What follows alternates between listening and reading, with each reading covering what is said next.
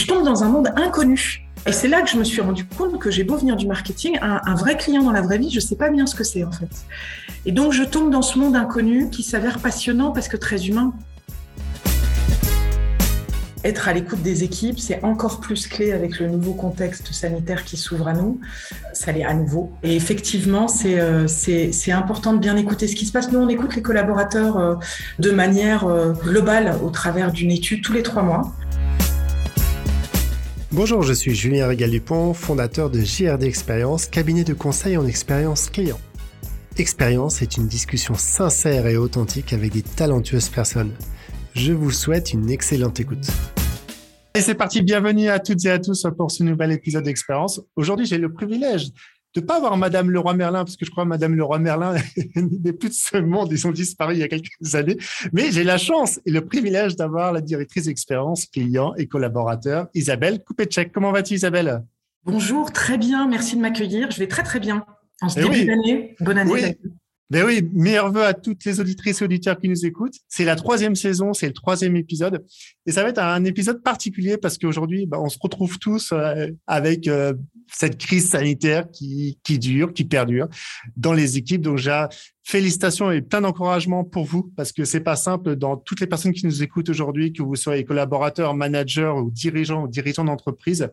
Bravo pour tout ce que vous faites. Certes, c'est un petit peu derrière nous, on commence à avoir de l'expérience, mais j'ai toujours un mot pour commencer euh, ce podcast. Qu'est-ce que tu évoques le mot expérience, chère Isabelle?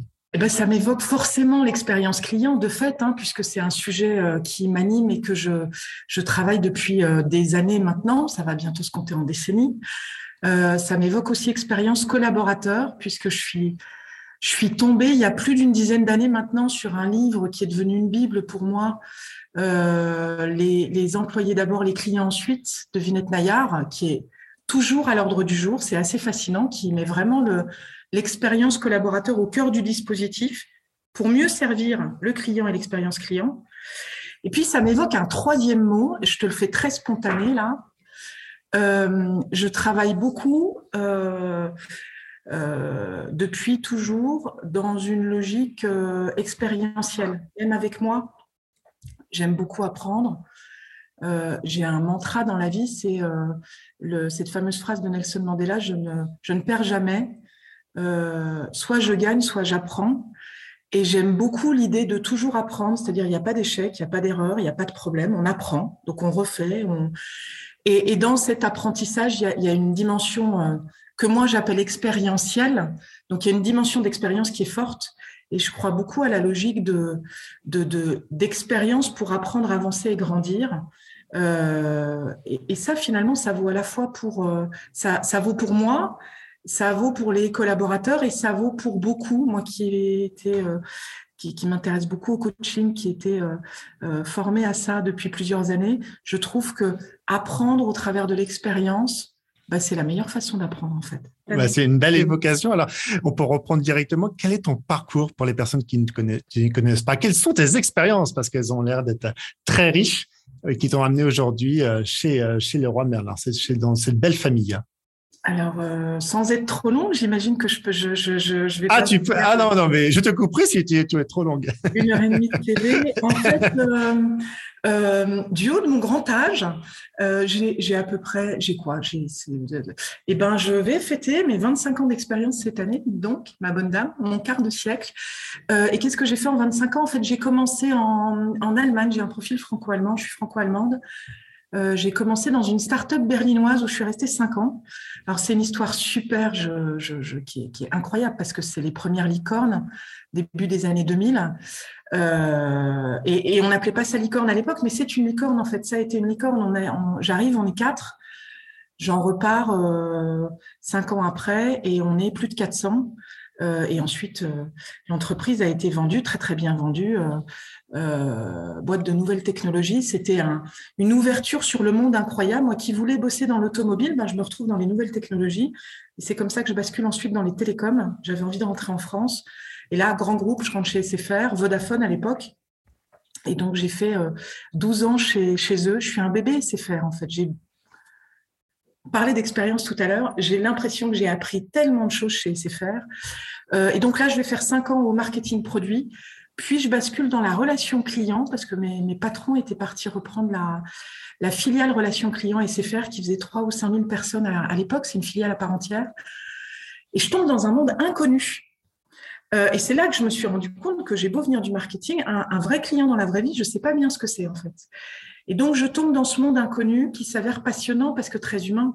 Quand on touche au plus près du client, quand on est avec des collaborateurs qui tous les jours sont au plus près du client, euh, ben on est dans un des cœurs du réacteur de l'entreprise en fait. Et ça c'est c'est oh, passionnant en fait. Donc je suis tombée dedans j'en suis jamais ressortie.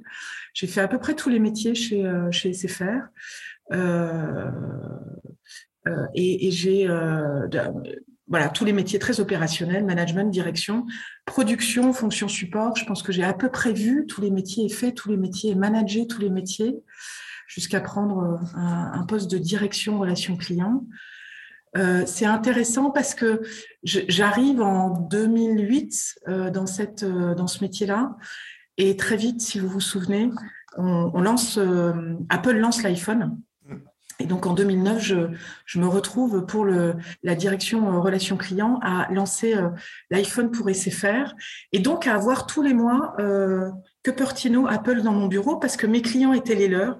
Et en fait, j'apprends l'expérience client, les vraies dimensions de l'expérience client avec Apple, à la Apple, trois KPIs, pas plus, euh, et on pilote l'amélioration continue et l'excellence opérationnelle comme ça. Et ça a été magique pour moi. Ça a été une autre révélation avant Vinette Nayar. Euh, et donc, je vais faire mon, grand bonhomme de chemin comme ça. Euh, j'ai vécu des transformations extraordinaires notamment à l'époque Drahi Altis, hein, puisqu'on a été racheté euh, euh, par un entrepreneur et j'avais envie de vivre la vie d'une grosse boîte qui est reprise par un entrepreneur. Donc, je suis restée 18 mois dans ce cadre-là. Grosse transformation sur laquelle euh, on, reviendra sans doute tout à l'heure, en complément de celle qu'on avait pu mener chez SFR jusque-là. Et puis, je vais, je vais partir pour plein de raisons. J'avais besoin de sens, je trouvais plus le sens. Je suis partie dans l'assurance de personnes. Je suis, je suis partie chez Malakoff Humanis, Malakoff Médéric, devenu Malakoff Humanis, où j'ai pris la direction de la relation client B2C, B2B, B2B, B2C, monter un programme expérience client, euh, travailler sur un, programme engagement collaborateur, notamment pour les équipes au plus près du client. Euh, je suis restée trois ans et demi, on a transformé beaucoup de choses. Puis ça faisait un moment que j'avais très très envie de de, de, de, monter mon propre business, de devenir entrepreneur. Donc après avoir joué dans un bac à sable qui était hyper intéressant, qui était plein de sens, qui était, je me suis dit, bah, en fait, j'avais acquis plein de, compétences chez SFR.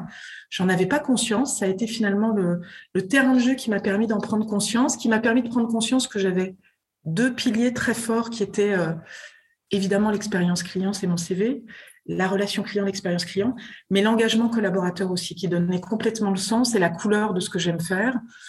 J'avais commencé à me former au coaching à l'intelligence collective en parallèle, et donc je suis partie monter ma propre entreprise. Je me suis rapidement associée avec d'autres euh, personnes pour euh, travailler euh, sur l'innovation managériale et l'innovation client. J'ai fait ça pendant nouveau cycle de trois ans. J'aime bien les cycles de trois ans et j'ai travaillé alors, avec beaucoup de grands groupes, notamment notamment le Roi Merlin, chez qui je suis je suis entrée il y a il y a plus d'un an maintenant. Et qu'est-ce que tu comptes faire? S'il y avait quelque chose à refaire, à revenir dans le passé? Toi, une femme d'action, euh, un porteur de sens pour le coup. En plus, ayant rencontré Apple et puis bon, bien sûr on continue la, lecture de Viviane Nayar, qui est quand même une personne impressionnante et que, comme je le disais juste avant le, podcast, qui est encore aujourd'hui euh, à l'air dans l'air du temps. Est-ce qu'il y aurait quelque chose à changer? Tu parlais du marketing tout à l'heure. Bah, tiens, je suis issu du marketing. Maintenant, je passe dans la relation client. Donc, est-ce qu'il y aurait des choses à améliorer Peut-être pas chez SFR, mais en général dans certaines entreprises. Je vois pas mal de d'interdépendance entre certains services qui ne se parlent pas est-ce que tu en avais une question Est-ce qu'il faut faire un produit pour le client ou il faut faire un produit pour que le client puisse l'accepter? C'est-à-dire mettre en, en, avant le client tout compte pas le collaborateur. Parce que certes, le collaborateur, il va vendre le produit, mais est-ce qu'il y a un changement de paradigme aujourd'hui, un petit peu sur cette vision, sur ta vision de 25 ans euh, d'expérience? Alors, il y, a, quelque chose qui me frappe quand tu me dis, c'est une belle question, hein, merci de la poser parce que très chouette question, vaste question. Il y, a, quelque chose qui me frappe spontanément quand tu me parles de effectivement mon parcours marketing puis client. Euh, il, y a, quelques années, j'avais fait le constat suivant, c'est j'étais très très étonnée que euh, euh, les, les fonctions marketing s'emparent peu du sujet client. C'est-à-dire que l'expérience client aujourd'hui, elle part souvent, encore souvent, encore trop souvent, euh, d'entités de type relation client. Pourquoi? Parce que étant le déversoir de tout ce qui se passe mal dans l'entreprise, euh, bah, la relation client à ce côté, c'est même plus du signal faible, c'est du signal fort en fait. Hein. Elle gère les signaux faibles, mais elle gère aussi les signaux forts. On sait ce qui dysfonctionne dans le système. Donc c'est vrai que de plus en plus, les entités expérience client, elles naissent de ça. Elles naissent d'entités relations clients qui font le constat de, ben moi, quand je pilote mes activités de relations clients, voilà tout ce qui dysfonctionne. Voilà le top 3, on reprend le système de fonctionnement d'Apple. Voilà le top 3 des typologies qui nous font mal et qui font mal à nos clients, ce pourquoi ils nous appellent, ce qu'on n'arrive pas bien à résoudre, ce qui est long, ce qui fait mal dans leur parcours, etc. Euh, et je m'étonne que on n'ait pas été plus vite côté marketing à s'emparer du sujet expérience client.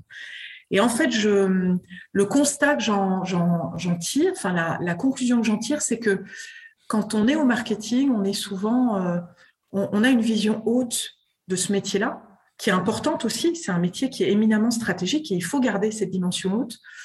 Euh, et quand on a une dimension haute, on a parfois un peu du mal à aller mettre ce que je dis souvent, les mains dans le cambouis. Et le, la dimension d'expérience client, elle nécessite parfois de descendre, mettre les mains dans le cambouis, de s'asseoir souvent à côté des collaborateurs qui sont au plus près du client, euh, d'aller comprendre comment marchent les outils de la maison, parce que parfois ils marchent pas bien, parce qu'on a souvent laissé le, bout, le, bout de la chaîne, la relation client et ceux qui sont au plus près du client, euh, parents pauvres de l'entreprise. Euh, et, et, donc, euh, euh c'est vrai que moi, quand j'étais au marketing, j'avais pas très envie d'aller mettre les mains dans un CRM, en fait. Hein. C'était un truc, euh, c'est un truc au fond de la cave et au fond de la soute, et ça m'intéressait pas, et ça me paraissait, mais un monde euh, obscur.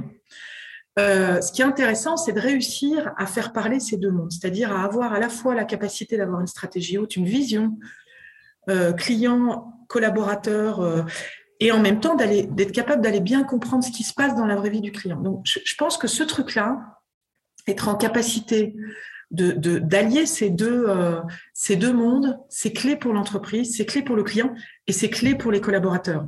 Et j'aurais dû le dire avant d'ailleurs, c'est clé pour les collaborateurs qui sont plus près du client. Euh, parce que si on fait ça, si on crée ce lien, on va euh, on va créer du confort au quotidien pour les collaborateurs qui sont plus près du client et ça sera beaucoup plus fluide pour les clients au final. Ça avance, ça se met de plus en plus en place, mais c'est quelque chose qui reste quand même en fonction souvent des domaines d'activité. C'est le marketing reste pour moi beaucoup trop éloigné du, du terrain. Euh, alors il y a plein d'entreprises qui commencent à mettre en place des dispositifs culture client pour acculturer les collaborateurs qui sont loin du client et les amener au plus près du client euh, le plus souvent dans le quotidien pour qu'ils comprennent bien ce qui se passe dans la maison, dans les dysfonctionnements du système et euh, pour le client lui-même. Donc ça, je dirais, c'est le premier point qui me vient et qui me frappe, notamment quand tu me mets en miroir ce côté client slash marketing. Euh, et, ça, vraiment, quand on arrive à le faire, ça met vraiment le dispositif au service du collaborateur et donc du client.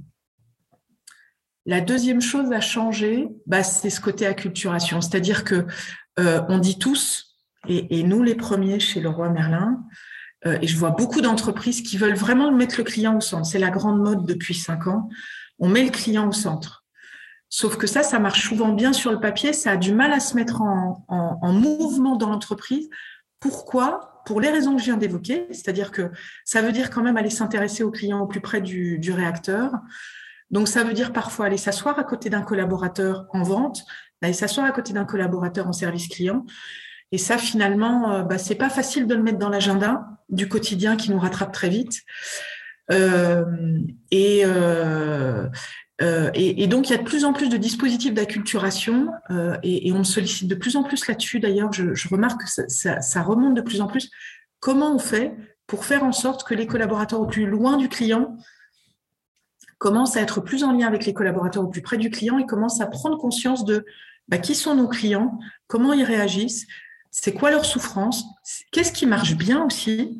Chez le roi Merlin, on, remet en place ce qu'on appelait les visites habitants. Alors avec le Covid, ça devient compliqué, mais c'est je vais au plus près du client, je vais à la rencontre du client, même si c'est pas mon métier, et je vais m'intéresser à bah, qu'est-ce qui déclenche l'envie d'acheter, l'envie de venir chez le roi Merlin, pourquoi chez le roi Merlin et pas chez un autre, etc. Et donc on va chez le client dans sa maison, parce que sa maison, elle va nous évoquer plein de choses quand on va être chez lui et dans son environnement. Euh, quels sont ses points de blocage, qu'est-ce qui marche, qu'est-ce qui l'enchante chez le roi Merlin, qu'est-ce qui l'enchante moins, etc. Euh, donc, euh, il y, a, y, a, la logique visite habitant, il y a la logique je vais m'asseoir une, deux, trois fois par an, une fois par mois, à côté d'un collaborateur au plus près du client. Moi, je trouve que ça, c'est hyper apprenant. C'est, moi, je m'impose d'écouter des appels au moins une fois par mois. C'est super apprenant. Je m'impose de descendre auprès des collaborateurs en interne ou en externe au moins une fois par mois. C'est extrêmement apprenant. Ça nous donne une idée de ce qui se passe dans la vraie vie du client et du collaborateur au plus près du client. C'est assez magique. Donc, à la limite, si j'avais que deux choses à dire, c'est ça. Euh, on, est en train d'avoir tout un tas d'initiatives chez le roi Merlin pour remettre encore plus fort la culture client au centre. Donc ces initiatives, on les, relance, euh, on les remet en place là en ce moment.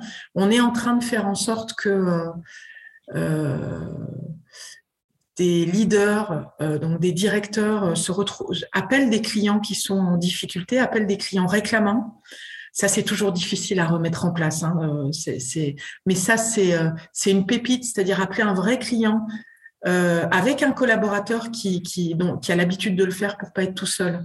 Appeler un client réclamant, c'est, c'est magique pour soi aussi. Donc, je reviens à, la première question sur l'expérientiel. En fait, on acculturera toutes les entreprises et tout le cœur des, des entreprises à la connaissance et à la culture client et on mettra vraiment le client et le collaborateur au centre si on les fait se rencontrer. Donc, je reviens à ma logique expérientielle de tout à l'heure. C'est vraiment une logique expérientielle. On peut le décider en haut, on peut toujours le décréter, mais en fait, mettre le client et le collaborateur au centre, ça se décrète pas, ça se vit. Euh, d'où la nécessité expérientielle. Donc, voilà, je, je, parlerai que de ces deux éléments euh, si j'avais deux éléments à mettre en place.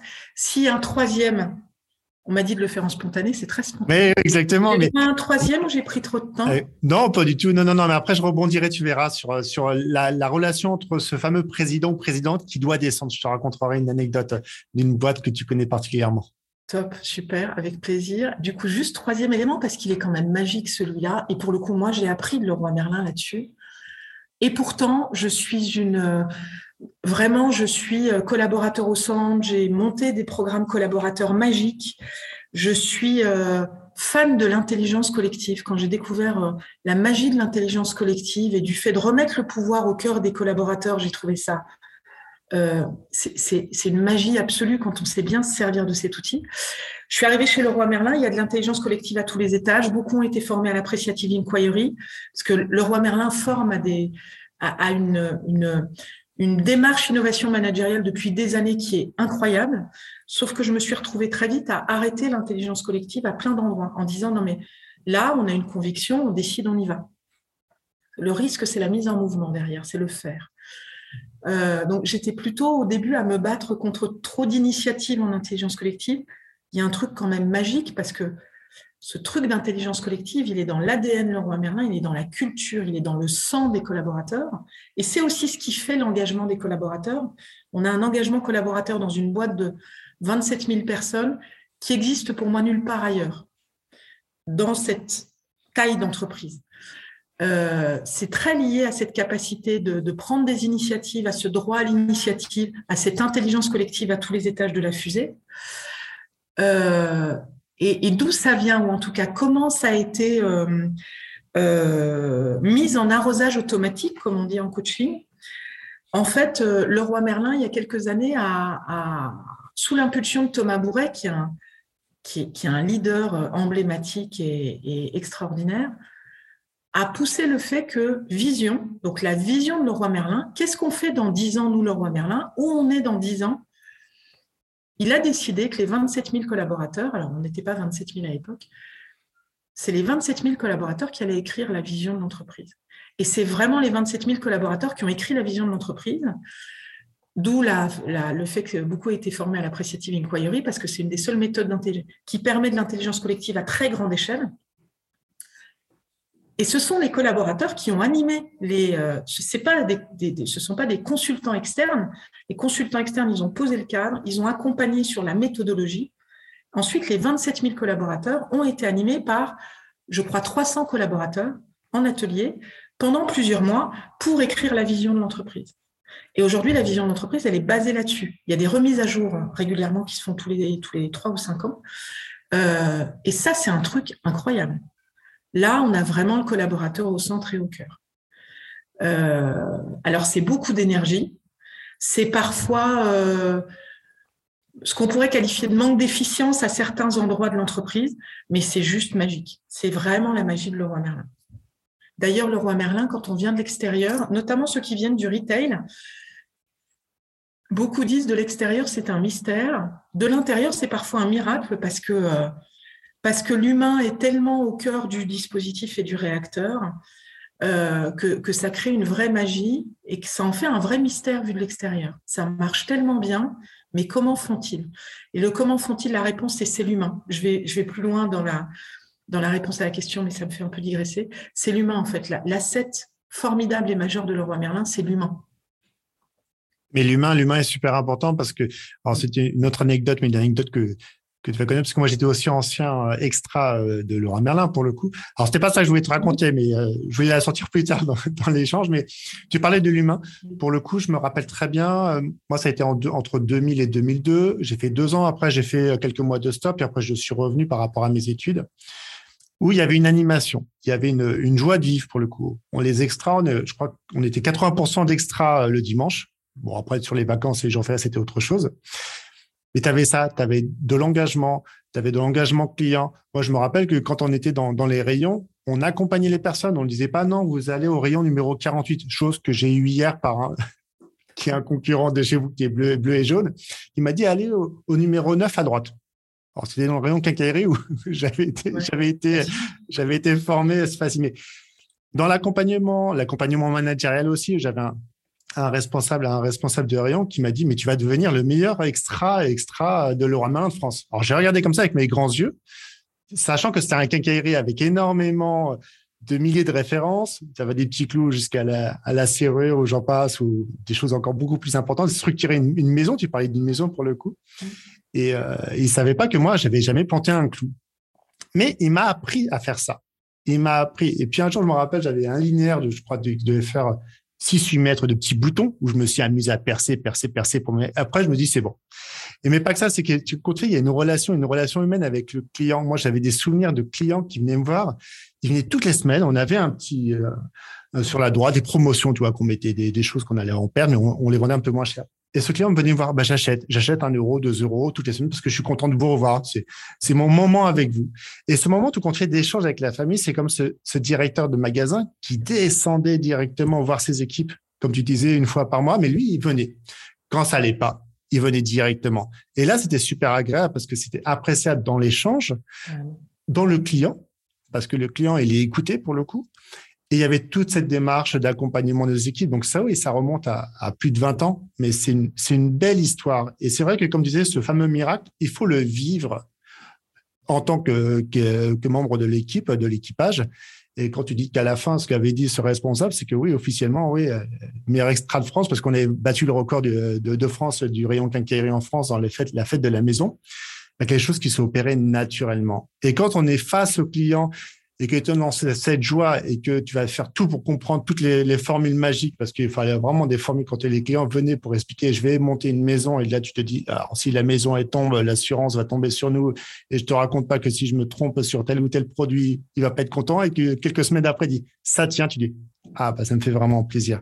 Donc il y a ces échanges là, c'est c'est vraiment structurer cette, cette relation avec ses collaborateurs et les mettre au centre du réacteur parce que aujourd'hui, je pense, comme tu disais, par rapport à certains services qui commencent à comprendre ça, mais il faut tout, il faut tout descendre. Il faut aller sur le terrain, il faut, faut remonter les informations, et il faut écouter surtout les clients, mais pas juste écouter d'une oreille que de l'autre côté on soit qu'on obstrue notre, pensée, notre façon de penser sur euh, réaliser le KPI qui est super important certes, mais euh, et beaucoup de startups aujourd'hui travaillent sur ça pour le coup, sur la fameuse écoute client, mais surtout collaborateur, parce que ça c'est super important. Complètement, complètement il y a des sujets, je pense, qui sont qui sont primordiaux et qu'il faut pas mettre qu'il faut pas mettre de côté. Et surtout en ce moment avec euh, la, gestion de, cette crise sanitaire, il faut encore plus faire attention à ces équipes. Et, euh, et ça, c'est propre à chaque entreprise, mais particulièrement aujourd'hui. C'est clé, c'est clé. Être à l'écoute des équipes, c'est encore plus clé avec le nouveau contexte sanitaire qui s'ouvre à nous. Ça l'est à nouveau. Euh, et effectivement, euh, c'est important de bien écouter ce qui se passe. Nous, on écoute les collaborateurs euh, de, de, manière globale au travers d'une étude tous les trois mois. Donc, quand je suis arrivée, je, je trouvais que ça revenait vite. Euh, mais c'est clé, en fait. C'est clé parce que ça permet de faire des petits pas, de, de, de, de tenter des expériences pour améliorer le, le, dispositif quand il y a des choses qui coincent ou qui, ou qui grattent, euh, et, et d'aller très vite, en fait, dans la transformation quand il y a nécessité à transformer. Donc, c'est euh, clé, c'est très important. Euh, je, je, reviens à la fois pour le, sur le, le collaborateur et le client. tous les matins, en fait, un directeur de magasin, quand vous arrivez tôt le matin dans un magasin, euh, le directeur de magasin, vous ne voyez pas parce qu'il est en train de faire le tour des équipes. Et s'il croise des clients, il fait le tour des clients qui sont présents dans le magasin. Euh, c'est clé, ça fait partie des rituels euh, évidents chez le roi Merlin. Euh, c'est une, évidence de, de, tout patron de magasin descend euh, euh, en arrivant au magasin le matin. Quand le magasin s'ouvre, il descend dans le magasin. Alors évidemment, il va descendre à d'autres moments de la journée, mais ça c'est le rituel évident pour tout le monde, c'est que le patron de magasin est dans le magasin quand le magasin ouvre et il descend voir les équipes, il descend dire bonjour, il descend dire bonjour aux clients. Et c'est euh, un rituel qu'on voit pas partout, effectivement. Je raconte une anecdote, mais qui est très anecdotique. Je, je suis allée la semaine dernière euh, avec, euh, j'ai deux grands enfants euh, avec qui font plus du tout de shopping avec moi depuis très longtemps. Et on avait besoin d'aller chez le roi Merlin. Donc on est allé évidemment chez le roi Merlin. Ils vont pas très souvent chez le roi Merlin, ils vont pas très souvent dans des magasins. Ils ont 16 et 19 ans, ils ont un peu autre chose à faire dans la vie. Et en fait, on est ressorti et ils m'ont dit, c'est incroyable. Alors, mon mon fils avait passé un super moment alors qu'il n'est pas très bricoleur, mais qu'il voulait poser des étagères dans sa chambre. Et en fait, il a passé un très long moment avec un, conseiller vente dans le linéaire qui lui a expliqué comment faire, comment, euh, comment quelle, quelle euh, cheville prendre, quelle vis prendre, comment les visser bien dans le mur, comment bien préparer le mur pour bien les visser. Euh, euh, comment faire si jamais il s'était trompé parce qu'il y avait du métal dans le mur et qu'il avait planté au mauvais endroit Et euh, ils, ont passé un long moment ensemble. Mon fils est ressorti en jouet. Ma fille que j'avais perdue dans le rayon déco, elle est revenue avec un grand plaid. Elle fait oh, maman, il est magnifique, il est tout doux ce plaid. Et j'ai beaucoup parlé avec la dame euh, qui m'a expliqué plein de choses dans le rayon. Et en fait, c'était drôle parce que dans la voiture, il me disait c'est marrant parce que les gens sont très disponibles chez le roi Merlin. Ils ont beaucoup parlé avec nous, ils étaient à l'écoute, ils nous ont aidés quand on ne trouvait pas l'objet qu'on cherchait. Donc j'avais lâché les deux là dans le magasin et ils sont ressortis enchantés de la, de la finalement de la relation qu'ils ont eue avec, euh, avec euh, les interlocuteurs le roi Merlin à qui ils ont eu affaire. Et en fait, il y a quelque chose autour de, de, de, l'excellence relationnelle au sens euh, je crée la relation. Et c'est intéressant parce que j'ai beaucoup travaillé là-dessus quand j'étais entrepreneur. moi, ce qui me faisait peur en tant qu'entrepreneur, c'était de vendre. En plus, j'ai à la maison un mari chasseur qui, connaît très bien les techniques de vente, qui est très performant en matière de chasse, la partie haute de, la vente, enfin haute. Euh, et il adore ça. Donc, j'avais la pression à la maison. Et, il y a 20 ans, je me souviens d'un grand cabinet de recrutement m'avait dit non mais vous, madame, vous, vous serez jamais vendeuse. Donc j'avais ancré ce truc-là en plus, donc je partais avec beaucoup de, de, de, donc je, partais en tant qu'entrepreneur avec beaucoup de croyances limitantes ancrées qui étaient qui étaient pas très bonnes quand on dit entrepreneur parce qu'il faut quand même vendre. Et en fait, j'ai découvert par l'expérience que euh, on ne vend pas si on crée pas la relation. C'est-à-dire, euh, et encore plus quand on est dans le conseil et qu'on se vend soi, si on ne crée pas la relation, on ne vendra pas. On ne va pas vendre un objet, il faut d'abord créer la relation. C'est important de créer la relation.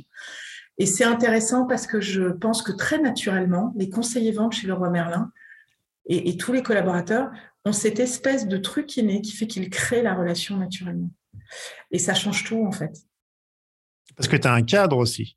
Tu as le cadre qui, facilite, qui facilite. Qui autorise ça. Tu vois? Qui autorise ça et qui facilite ça. Qui autorise, c'est ça. Parce que on est tous les deux là-dedans, donc on voit très bien dans, le retail les approches de, certaines, de certaines conseillères, conseillères de vente ou comment on les appelle dans différentes structures où euh, ils te regardent directement. Donc, euh, on, parle beaucoup de, certaines process communication, de rentrer en contact avec le client, mais même là, ils font des erreurs. Et moi, ce qui me fait rire, c'est, on parlait de cette, fameuse mise en relation, c'est quand tu vois dans les yeux de la personne qu'à un moment donné, il a son, regard et c'est juste en train de regarder ton portefeuille. Moi, j'avais accompagné une grande maison de luxe. Pour le coup, j'avais formé les équipes, les équipes sur place, donc euh, j'étais un petit peu connu. Et la personne donc me dit oui, bonjour monsieur, vous pouvez aller au troisième étage. Et donc là, à chaque fois pendant que presse, cette personne est revenue vers moi. Elle commence à discuter avec moi et à regarder. Oh, j'étais habillé, euh, j'étais bien habillé, j'étais en trois pièces, euh, j'ai très bien. Et là, j'ai vu son regard qui a commencé à friser. Et là, je suis regardé. Alors déjà, je vais rien acheter euh, dans votre belle maison parce que j'ai accompagné les équipes. Mais je vais juste tout simplement aller voir la personne qui gère la, qui gère la boutique, la directrice de la boutique. Parce que ça, vous êtes formé sur des approches, c'est très bien, mais là, vous avez loupé quelque chose. La relation, elle commence du début jusqu'à la fin. Et là, tu vois que son regard, c'était de dire, bah, tiens, je vais, je vais gagner une commission. Et euh, c'est juste ça. Donc, certes, il y a une carotte, il y a une carotte, mais à un moment donné, quand on arrive à enlever sa carotte, qu'on la jette et qu'on se dit, bah, tiens, aller au contact de la personne de la manière la plus simple. Moi, j'ai une petite anecdote aussi. C'est, j'avais été sur un, sur un escabeau et j'allais vendre une trois points, donc à un client. Et euh, je me suis cru peut-être à Fort de Paris, je sais pas quoi. Et à un moment donné, je me suis retourné et j'avais 15 clients derrière. Et sur les 15, il y en a 5 qui ont acheté une trois points. Parce que tu rentré en contact avec le produit, avec le client, il y a quelque chose qui s'opère naturellement. Et ça, c'est la plus belle des choses. Mais faut-il, comme tu, que, que tu dises, ça devienne le plus naturellement et que ce soit à vous. Et je pense que la, la, vision de Leroy Merlin, c'est ça, pour le coup.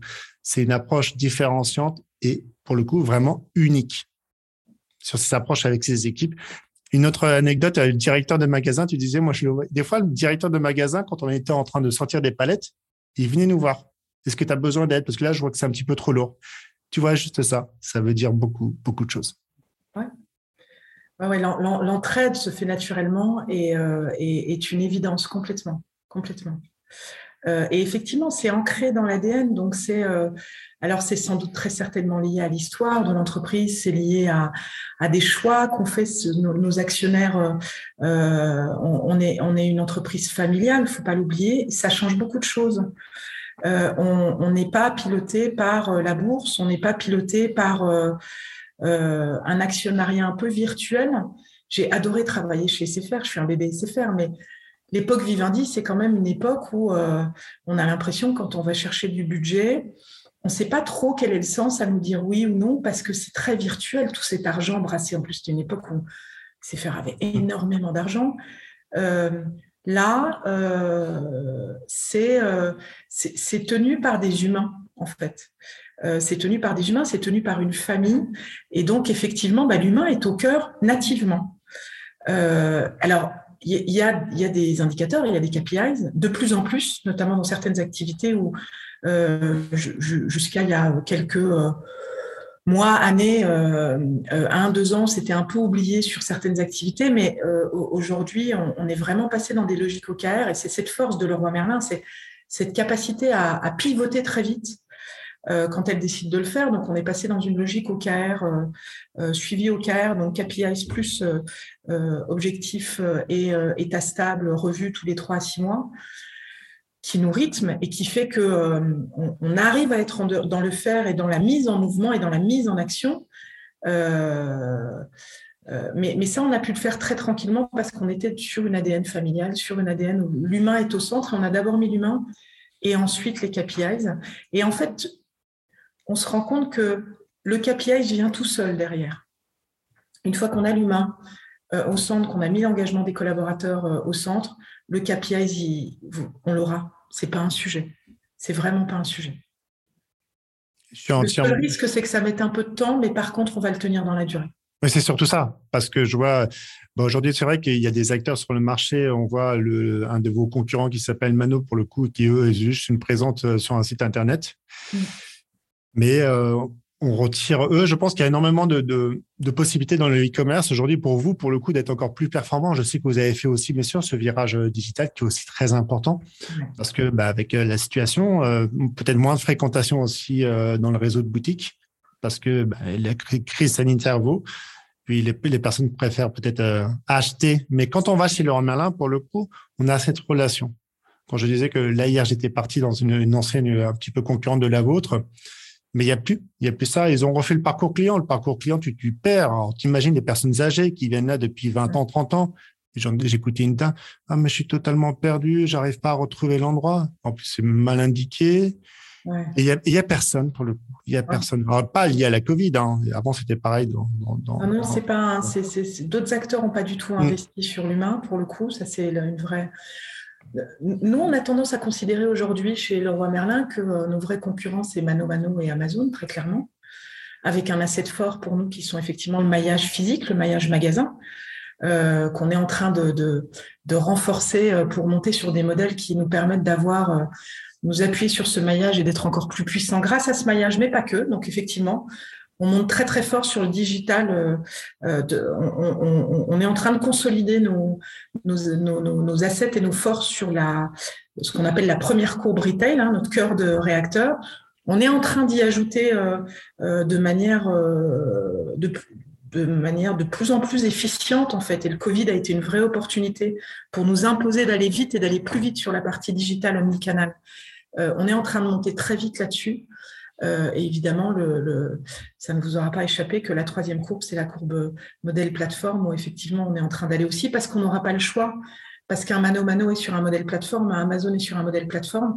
Et la, la vraie difficulté dans l'expérience client et dans l'expérience de nos collaborateurs de notre métier, c'est évidemment leur retail physique et, toute la, logistique qui est en place derrière. Euh, que vous n'avez pas quand vous êtes sur un modèle plateforme. Vous avez d'autres sujets, mais euh, typiquement, vous n'avez pas le sujet de euh, je mets à disposition des produits sur mon site, mais le, stock est peut-être pas à dispo. Ça, ça vous l'avez pas quand vous êtes en, marketplace, en logique marketplace, en logique plateforme. Donc voilà, on est en train de bouger très fort, on est en train de piloter, tout en restant très, en renforçant nos assets sur les basiques. Et, et l'humain reste profondément au cœur. Et on sait que c'est ça qui nous différencie des acteurs classiques. On sait que ça continuera à nous différencier des acteurs classiques. On sait que c'est évidemment le point de différenciation des acteurs euh, euh, digital native, donc ça, on va le garder. Euh, et on mise beaucoup là-dessus, très clairement. donc c'est très chouette parce que ça donne aussi beaucoup de sens aux, collaborateurs sur le, sens de leur job et leur utilité au quotidien. leur utilité au quotidien, très clairement. Donc c'est c'est vraiment euh, euh, euh, c'est en ça que c'est très chouette parce qu'effectivement, je reviens sur l'anecdote du magasin, vous trouverez toujours quelqu'un en magasin qui vous aide. C'est un principe de base. et d'ailleurs, on a un, projet qui se met en place dans le cadre de notre programme expérience client où on a identifié dix grands points remarquables qui vont faire l'expérience client de demain, de l'expérience client de Leroy Merlin à trois ans. On a un sujet qui s'appelle aller vers, comment on va encore plus vers le client, comment c'est un asset majeur aujourd'hui, mais qu'on va venir renforcer. Euh, on va le faire encore mieux en magasin. Je dévoile un petit peu. Euh, et les collaborateurs sont ravis quand ils voient ça arriver. Alors maintenant, c'est comment on structure ça et comment on fait en sorte que ça se déploie partout. Et évidemment, quand on a identifié ce point-là qui tenait beaucoup à cœur de notre direction générale d'ailleurs, euh, on le fait bien. Comment on le fait encore mieux? Euh, pour être un vrai élément différenciant dans la relation avec nos clients, bah, évidemment, assez rapidement, on s'est regardé, on s'est dit, mais on va aussi le faire sur le digital, on va aussi le faire à distance. Comment demain, et on a commencé à le faire euh, sur un sujet prévenance, comment demain, euh, mon client n'a même pas le temps de se rendre compte qu'on va être en retard, parce qu'on va lui dire, on va l'appeler, on va le cocooner pour lui dire, là, on est vraiment désolé, on n'a pas pu faire autrement et, complètement l'accompagner en proactif sur euh, ne plus être en réactif, mais l'accompagner en proactif sur tous les sujets qui vont gratter. On sait qu'on aura toujours des sujets qui vont gratter pour 2 ou 5% de nos clients, notre métier fait que c'est incontournable. En revanche, c'est comment on accompagne ça, comme on n'est plus en réactif mais en proactif. On s'est beaucoup testé sur 2021 et là, on accélère en 2022. Donc voilà, c'est des sujets sur lesquels on savait qu'on était bon, on va aller encore plus loin là-dessus pour en faire un vrai élément différenciant euh, euh, qui va venir encore nourrir la, marque et la couleur de marque Leroy Merlin. C'est super parce que grosso modo, il faut jamais rester assis sur euh, sur ses forces parce qu'on sait qu'à un moment donné, elles vont se retourner face à nous et tu auras des acteurs futur emblématiques ou euh, des startups qui auront euh, retourné le marché disrupté, qui est, un mot très important aujourd'hui. Mais tiens, ça peut être intéressant aussi. Quelle est toi la, vision que tu as par rapport à la relation client? Pour le coup, on parle maintenant d'expérience client. Donc, tu parlais de la partie relationnelle. Qu'est-ce que tu as vu d'évolution par rapport à tes expériences quand tu étais chez SFR, entrepreneur, et chez Leroy Merlin? Quel a été un petit peu le, le sens, le sens donné à l'approche, l'approche qualitative ou quantitative Quelles sont vraiment les, notions que toi, tu t'es dit, mais ça, mais ça, c'est un basique. Il faut, il faut l'avoir naturellement. Tout à fait. Alors, euh, évidemment, on parle beaucoup d'expérience client aujourd'hui et j'ai inclus la relation client dans l'expérience client, mais ne l'oublions pas pour autant parce que euh, bien piloter sa relation client en reposant les basiques, c'est clé euh, je, me souviens qu'on avait dû le faire chez, euh, chez, chez, chez, Malakoff Humanis en arrivant. C'est, c'est bien, on est dans une ère depuis 5, 10 ans, 13 tournées expérience client, effet wow, euh, petites attentions, etc. Sauf que ça, c'est le haut de la pyramide. Vous savez, la fameuse pyramide à 3 ou 5 niveaux de l'expérience client. Et en fait, quand on, on j'ai vu tout un tas d'acteurs euh, dans les cinq, sept dernières années. J'ai vu tout un tas d'acteurs qui sont allés bien en tête sur le haut de la pyramide. Ils avaient juste oublié le bas de la pyramide. C'est-à-dire qu'à un moment donné, d'abord consolider le back to basic, enfin vraiment back to basic, d'abord consolider le bas de la pyramide. D'abord, je réponds à mes clients. Euh, c'est pas la peine d'envoyer une bouteille de champagne ou une boîte de chocolat s'il a attendu une demi-heure pour avoir une réponse et que son parcours client était chaotique et qu'il n'est toujours pas livré. C'est pas la peine. En fait, ce qu'il veut, c'est que il n'est pas à nous appeler. Quand il nous appelle, il n'est pas à attendre. Et quand il a fini par avoir quelqu'un et qu'il était obligé de nous appeler, il a sa réponse, c'est clair, c'est limpide. Euh, et surtout, il doit être livré. Si je prends un exemple du retail, mais euh, ça, marche dans tous les. Donc, euh, et SFR était très en avance là-dessus. Euh, et c'est faire travail sur ces logiques-là depuis 2000. Euh, Là où effectivement tout un tas d'acteurs ont eu, euh, s'y sont mis plus tardivement, c'est normal, c'est une question de maturité marché. mais c'est vrai que j'ai vu certains acteurs qui avaient 10 ans de retard en matière de, de basique, voire 20, j'ose le dire. Je ne citerai pas qui, mais j'ose le dire. et donc vraiment reposer les basiques et se reposer la question de est-ce qu'on est bon sur nos basiques? Est-ce qu'on décroche? Est-ce qu'on est disponible sur tous les canaux de, réponse que va choisir le client Arrêtons de nous dire euh, euh, c'est nous qui décidons euh, quel canal, pour quelle, quelle, question, quel canal. le client choisit. Donc, on, se met au diapason du client et on met tous les. Donc, est-ce qu'on est bien disponible? Donc, un, et je reviens aux trois basiques, de, aux trois KPIs Apple. Un, est-ce qu'on est dispo? QS à 90%, c'est le minimum. Tout décroché à 90%, c'est le minimum. Euh, il est nécessaire que le client n'attende pas. Alors, dans une équation économique euh, évidemment euh, positive, donc je me souviens que l'époque de, Guillaume Sarkozy chez Malakoff Humanis, où il nous demandait de faire 95 de tout décrocher, ça n'a pas de sens. L'équation économique n'a pas de sens. En revanche, 90-92, c'est clé. ensuite, s'assurer qu'on répond bien au client, qualité, fond et forme. Je vais revenir sur la forme après. On a beaucoup fait le fond. Est-ce que on respecte bien les process? Est-ce que nos process sont les bons, etc. Euh, une fois qu'on a ça, on va quand même aller regarder la réitération de contact, le taux de contact qui va avec en arrière-plan, et puis évidemment la satisfaction client à chaud. Est-ce que quand j'ai décroché mon client, il est reparti content? Est-ce que 15 jours après, il est toujours content? Parce qu'on peut avoir l'effet waouh de euh, je réponds tout de suite et euh, ah, le collaborateur qui m'a répondu était sympa, le collaborateur que j'ai vu en magasin était sympa. Mais en fait, le produit est pas du enfin le, le, ce qu'on lui a vendu, le produit pas, répond pas du tout à son vrai besoin, mais ça, il s'en rend compte qu'une semaine après. Donc, bien s'assurer de ça. Euh, et une fois qu'on a ces trois grands items, on a tout pour que les basiques soient en place. Mais tant qu'on n'a pas ces items, Et, de ces items, en plus, on va en tirer, vous l'aurez compris, satisfaction client, taux de réitération euh, et niveau de qualité produite, mais on va en tirer les, euh, le top 3 ou le top 5 des typologies à tuer parce qu'elles font mal au client. C'est pas normal que le client nous recontacte, rappelle, réitère. Euh, c'est pas normal que le client soit euh, en, en, deçà d'un niveau de satisfaction ou détracteur. Donc cela, évidemment, on met, à on met des dispositifs de rappel client en place, de cocooning client en place.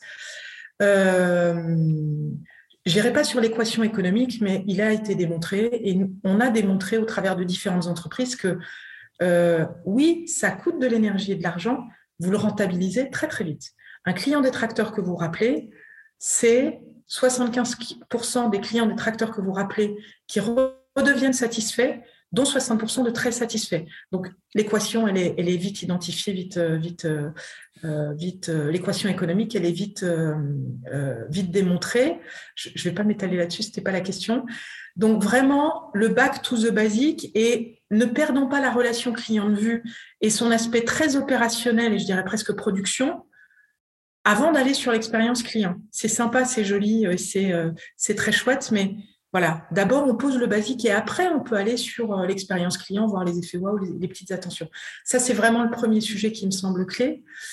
Euh, et, l'autre sujet qui a, et ça finalement, ce qu'on faisait chez SFR dans les années 2000 et qu'on a commencé à faire très bien avec Apple à partir de 2008-2009, ça n'a pas changé. Hein. Euh, les recettes, elles sont toujours les mêmes, elles marchent toujours. Et j'ai même une sacrée nouvelle, c'est que Apple pilote toujours avec ces items-là. Donc, euh, c'est un vrai. Euh, je, pourrais citer d'autres d'autres acteurs, mais je ne vais pas les citer parce que je n'ai pas travaillé avec eux. Je suis juste allée regarder ce qu'ils faisaient euh, au travers de partenaires. deuxième item sur lequel j'aurais envie d'insister, c'est que un item qui a vraiment changé, c'est que dans ce que j'appelle la qualité produite, donc c'est ce que j'ai bien respecté mes process. Souvent, on a des grilles de suivi, on a, coach les collaborateurs qui sont au plus près du client là-dessus. Euh, on est en train de tirer depuis euh, deux ans très très fort euh, sur l'excellence relationnelle.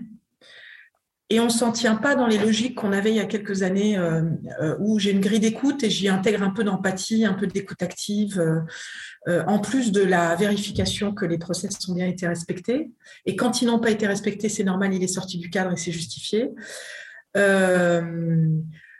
le fait de manière très méthodologique, c'est-à-dire, et je reviens à l'aspect pur relationnel, je, reprends le mot que tu as utilisé tout à l'heure sur euh, le, le, le processcom et la, capacité de bien communiquer, la capacité de se mettre en synchronicité avec mon, interlocuteur en face. En fait, on, va de plus en plus sur de la vraie excellence relationnelle. Je crée de la relation avec mon client. Euh, quand mon client arrive super énervé, comment je remonte en relation OK, OK.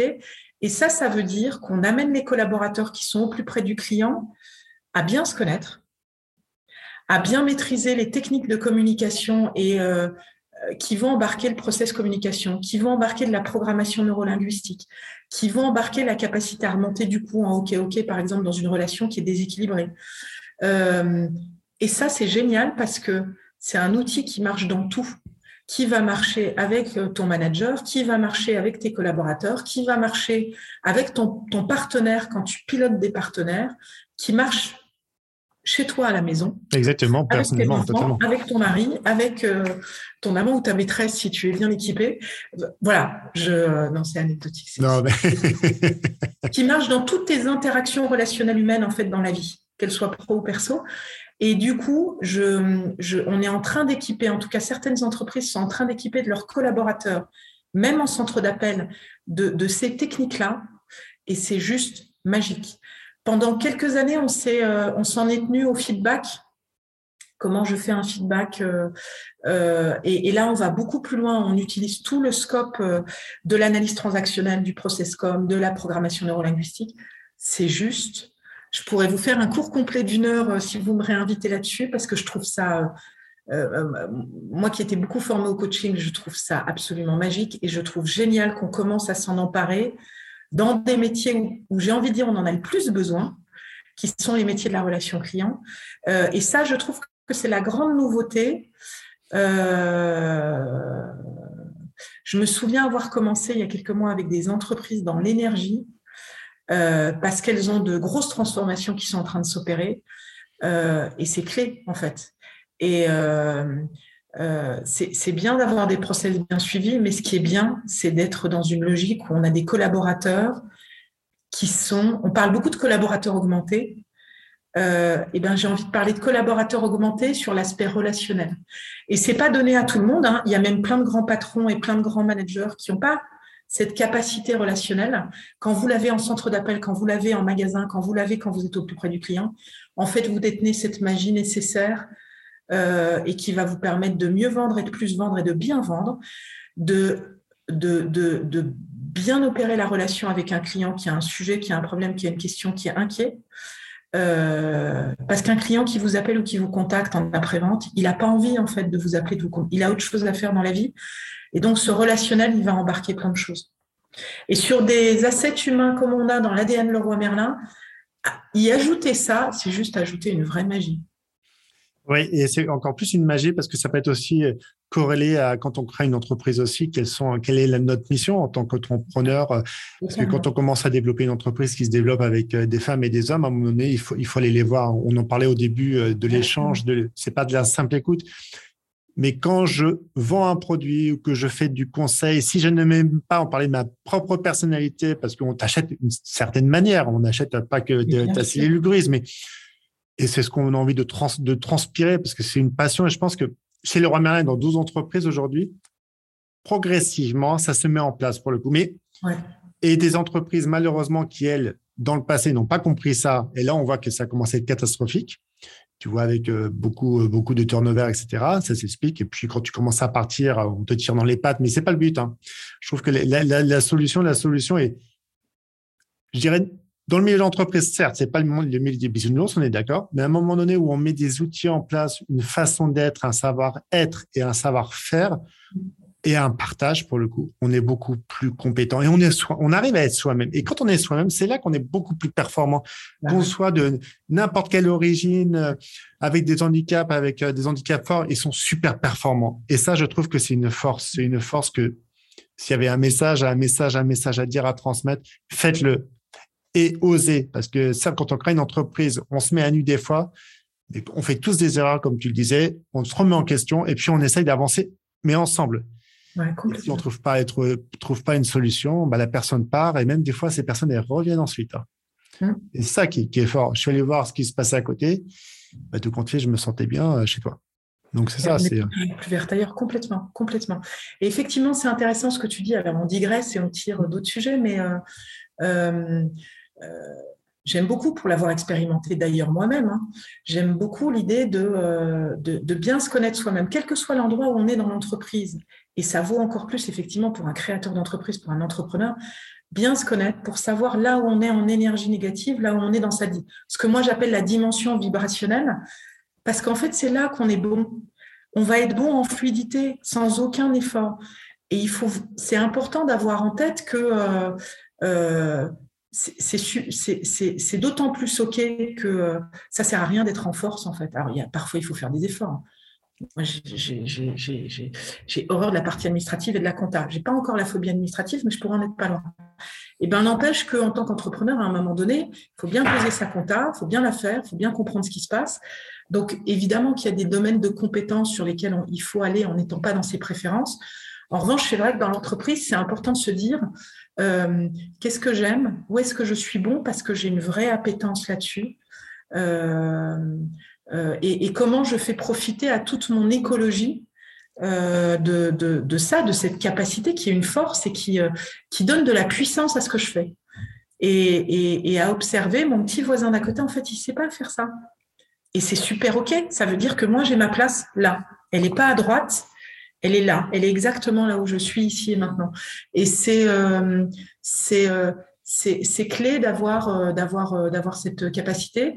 Ce qui est, je reviens toujours à Leroy Merlin, mais là où là où cette entreprise est très forte et incroyable, c'est que elle donne les outils qui permettent d'aller vers ça à tous les collaborateurs. Il y a tout un programme autour du leadership et de, de tous leaders. Tout le monde est leader chez Leroy Merlin, même si vous n'êtes pas manager, vous êtes leader. Vous êtes leader de votre job. Vous êtes leader de ce que vous en faites, vous êtes leader du sens que vous donnez à votre job. Euh, et, j'ai beaucoup travaillé à l'époque où on montait les premiers programmes engagement collaborateur chez SFR où j'ai découvert Vinette Nayar euh, euh, grâce à ma boss à l'époque, qui est une nana incroyable, qui m'a fait entrer sur ces sujets-là, euh, qui s'appelle Valérie Callen, qui est chez AXA maintenant, qui est quelqu'un d'absolument magique. Et à l'époque, on, était un, un, un binôme trinôme, elle nous avait dit, aller discrètement regarder ce qui se passe dans les organisations libérées. Donc, on s'était fait toutes les organisations libérées, on avait rencontré Isaac Getz, on s'était euh, euh, mangé toute la littérature sur le sujet. Et en fait, ce qui est intéressant, c'est que euh, c'est deux choses. Les organisations libérées, souvent, elles se libèrent parce que c'est le dernier pas avant de mourir. Donc, on essaie la dernière possibilité qui s'offre à nous, même si on y et, dans un autre contexte, on ne serait pas allé sur l'organisation libérée parce que le patron avait trop d'ego, était trop iconique, était trop dans le, dans le trait directif, le mode rouge. Donc, a priori, ils mais ils y vont, ils se rendent compte que ça marche et donc, voilà, lâcher prise totale. On ne peut pas le faire dans toutes les entreprises. Et puis, chaque modèle d'organisation libérée est très différent du modèle d'à côté parce que c'est très lié à l'ADN et à l'histoire de l'entreprise et à quel moment il y a le point de rupture qui fait qu'elles y vont et pourquoi ce point de rupture arrive. Euh, en revanche, c'est très inspirant sur le côté bac à sable. Parce que finalement, l'organisation libérée, c'est je te donne un cadre et un bac à sable qui est très clair. Et j'avais beaucoup aimé ce qu'avait fait Imatech à une époque là-dessus, où en gros, le cadre était défini en collaboratif par les collaborateurs, enfin par toute l'entreprise, et ils se définissaient c'est quoi notre cadre de référence? Alors évidemment, il y avait le, le bas du cadre, c'était l'économique, hein, on ne peut pas se permettre de couler, donc à un moment donné, il y a une équation économique qui est qu'il faut qu'on soit rentable. Euh, le, le, cadre du haut, c'était la satisfaction client on top. Et puis, euh, non, de chaque côté, c'était la satisfaction client on top. Et au-dessus, c'était le respect du collectif et de mes collègues. Et donc, ils jouaient dans ce cadre. Et donc, on avait le droit de faire tout ce qu'on voulait dans ce cadre. Et, en général, c'est le collectif qui, rattrapait quand on dépassait du cadre, parce que le collectif remettait la règle et le cadre. Et j'aime beaucoup cette logique de bac à sable qui fait qu'on peut expérimenter dans un bac à sable très clair, euh, bah, en s'arrêtant dans des limites qui sont données, même si parfois elles peuvent être légèrement mouvantes, elles peuvent bouger un peu. Euh, ça, c'est hyper intéressant en termes de, capacité à créer de nouvelles énergies, à, se mettre là où on est en énergie positive et à autoriser chacun des collaborateurs à se mettre là où ils sont en énergie positive. Euh, c'est pas marrant de décrocher des appels tous les jours, 7 heures par jour, euh, quand on est collaborateur en, service client, quand on est conseiller client. Euh, et ben, où je me mets dans ce cadre qui m'est donné, moi j'ai typiquement dans mes équipes des gens qui vont, euh, qui adorent animer les équipes sur bah, les moments festifs. Et ben, j'ai des collaborateurs qui ont un temps euh, alloué à organiser les moments festifs des équipes dans la direction. Voilà, et là, ils se mettent en énergie positive et ça les nourrit, et euh, ils sont reconnus par leur père. Et voilà, dans ce cadre, quel est leur, où ils ont des contraintes qui sont bah, décrocher le téléphone, etc., ils vont pouvoir aller jouer sur euh, qui ils sont eux et qu'est-ce qu'ils apportent au collectif au travers de ça. C'est c'est assez magique et, et offrir ça au, que l'entreprise permette ça, c'est juste euh, ce qui fait que l'entreprise marche aujourd'hui. Et ce qui fait que dès qu'il y a un mur, dès qu'il y a une complexité qui arrive de l'extérieur, hein, aujourd'hui elles sont plutôt exogènes, par exemple le Covid, il y a une capacité de résilience et de mise en mouvement qui est, euh, euh, qui est magique. On a des collaborateurs chez le Roi Merlin qui ont travaillé jour et nuit pour faire en sorte que les magasins restent ouverts, euh, quand on pouvait plus, euh, quand, tout s'était fermé, pour faire en sorte que euh, on arrive à garder des magasins ouverts qui auraient dû rester fermés. comment je mets des produits dans le bâti pour pouvoir continuer à vendre parce que le bâti peut rester ouvert. Voilà, magique. Ah oui, non, mais c'est, impressionnant. C'est, tu parlais de ce fameux bac à sable, de mettre toutes les équipes là, au bon endroit. Et puis, s'il faut faire un pas à droite et après revenir, le principal, c'est d'être soi-même. Je pense que c'est vraiment la force d'être euh, pour la créativité, pour le coup.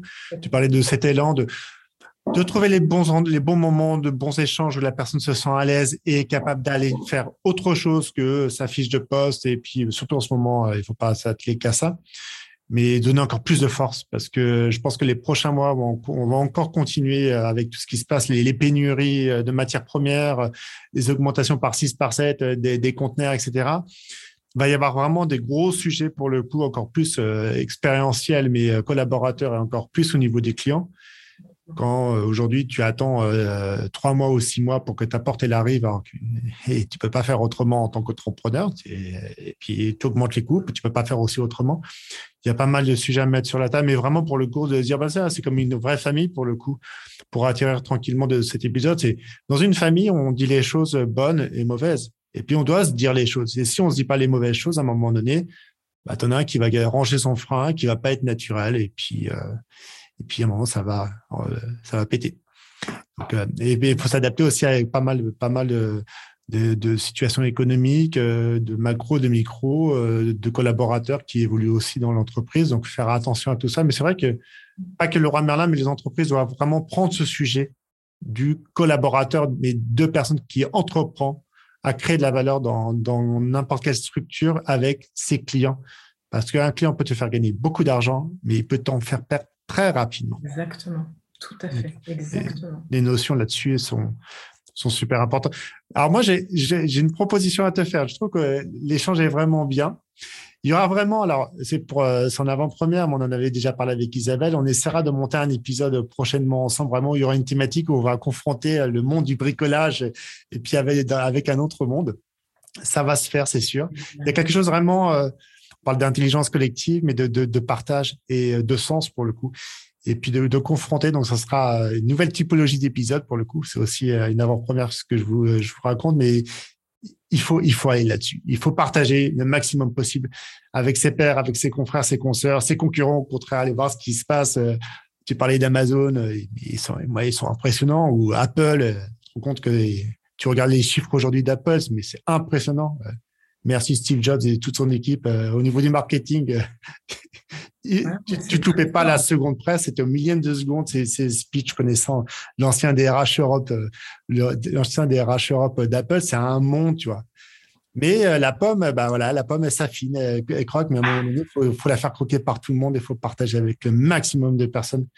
Et quand ça va pas, ben on se dit des choses. Et puis, on n'a qu'une seule vie. Donc, profitons, profitons de cet échange. Donc, je peux dire que merci, que merci Isabelle. C'était génial euh, ce moment. Merci à toi. Ah, il y a plein de, plein de pépites. Je suis sûr que vous avez apprécié cet épisode. Est-ce que tu voudrais, je te laisse, la, je t'envoie la balle pour euh, conclure euh, cet épisode de cette nouvelle saison et troisième saison qui ne sera sûrement pas la dernière? Ça sera pas la dernière, c'est sûr. Écoute, merci parce que j'ai passé un très joli moment de spontanéité. Donc, je, voilà, j'ai hâte de voir ce que ça va donner et j'ai hâte de, voir euh, ce que ça va, euh, comment dire, diffuser, impacter, est-ce que ça va euh, inspirer certains ou certaines. non, je, pense que je rebondis sur ce que tu disais à la fin. Je pense que l'année 2022, c'est c'est l'année de j'allais dire de l'humain. En tout cas, euh, j'ai beaucoup été dans les sujets très opérationnels euh, pour le roi Merlin en 2021. Je, pivote beaucoup là, euh, et évidemment le, contexte sanitaire des derniers jours, dernières semaines m'y pousse encore plus, mais j'ai vraiment à cœur de maintenant qu'on a bien posé le socle de base dont je parlais tout à l'heure, j'ai vraiment à cœur de, euh, d'être plutôt très orienté sur, euh, sur, euh, sur l'humain et comment on, on, prend tous collectivement toute notre puissance pour nous mettre encore mieux au service du client. et ça, c'est très chouette. Ça donne de belles perspectives pour, pour, pour 2022. Oui, puis même pour 2023 et pour les, les, les plans, à un moment donné, c'est dès à présent, c'est dès à présent. Donc c'est parti. Bah, si tu voulais dire, pardon Isabelle. Oui, il, me vient euh, dans la. Ce qui, est, intéressant dans le chemin qu'on est en train de tous faire, hein, euh, euh, collectivement chez le roi Merlin, mais pas que tous ceux qui vont écouter ce podcast, toi, ceux, qui travaillent de manière générale, c'est que on est quand même en train d'entrer dans un nouveau monde du travail. et, ça va tout changer en fait. Ça va changer. Ça a commencé à beaucoup changer, mais là on va vraiment accélérer sur notre manière de voir le travail la manière dont les entreprises gèrent le travail. Et, donc les collaborateurs et l'écologie, j'ai envie de dire, de leurs collaborateurs.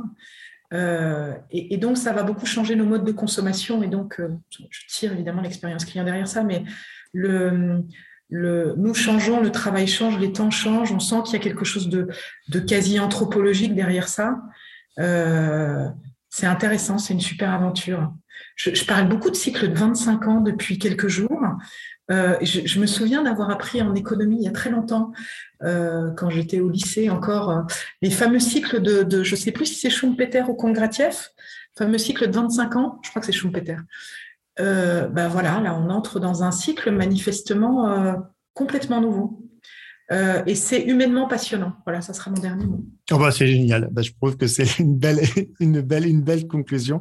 Donc, vous retrouverez tous les détails euh, du podcast, bien sûr, euh, sur les informations. Le billet du blog, normalement, sera en ligne parce que j'avais quelques soucis, malheureusement, avec un hébergeur qui m'a fait sauter tous mes billets. Mais ce n'est pas grave. Ça va revenir encore avec beaucoup plus de performance et beaucoup plus de visibilité. Si vous avez apprécié cet épisode, vous allez sur la pomme, pour le coup, qui s'appelle Apple Podcast, qui mange beaucoup de pommes et surtout beaucoup de super podcasts et de talentueuses personnes. N'hésitez pas à mettre un commentaire, ça donne toujours de la richesse. On partage avec Isabelle, euh, avec son LinkedIn. Elle sera, elle sera grandement, euh, agréablement surprise de pouvoir échanger avec vous. Ça sera super. Et pareil de mon côté. Donc, au plaisir de vous retrouver très rapidement avec des nouvelles personnes et puis euh, ce nouvel épisode avec Isabelle prochainement qui donnera encore plus de, de sens, euh, d'avancer, d'avancer à, à ce client, à ce collaborateur, à ses équipes, mais surtout à, oui, à ce changement de monde. Il faut pas l'oublier, c'est qu'on avance tous ensemble, mais on regarde ce qu'il y a eu, ce qu'il y a eu derrière nous, ça nous sert d'expérience et de pas refaire certaines erreurs et encore pour bien se bonifier. Donc, merci encore Isabelle pour, euh, pour ta venue. Je te dis à très vite. Merci beaucoup, à très vite, avec plaisir.